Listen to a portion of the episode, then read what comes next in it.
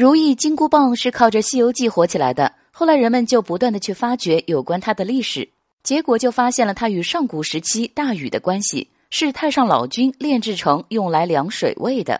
因而可以任意伸缩，但是这个伸缩尺度是有限的。比如天上总共有三十六重天，但是金箍棒却只能达到三十三重天，因为后三重天上住的人太上老君都不敢惹。说到三十三重天，是说金箍棒这天界第一神兵能有多长？那么这金箍棒本来只是东海的一根定海神针，是一根黑铁，被叫做天河定底神针铁。为什么又要取名叫做如意金箍棒呢？那就来看看它的样子。因为金箍棒是由天地初分第一个归位的三清老君太上老君用九转冰铁锻造而成的，所以很多资料中都对其有详细的记载。中间星斗暗铺陈，两头浅裹黄金片，花纹密布鬼神经，上造龙纹羽凤篆。这两头裹着的黄金片就是那两端的金箍，因为是棒子形状的，自然就被叫做了我们耳熟能详的金箍棒。而“如意”二字就跟孙悟空有关了。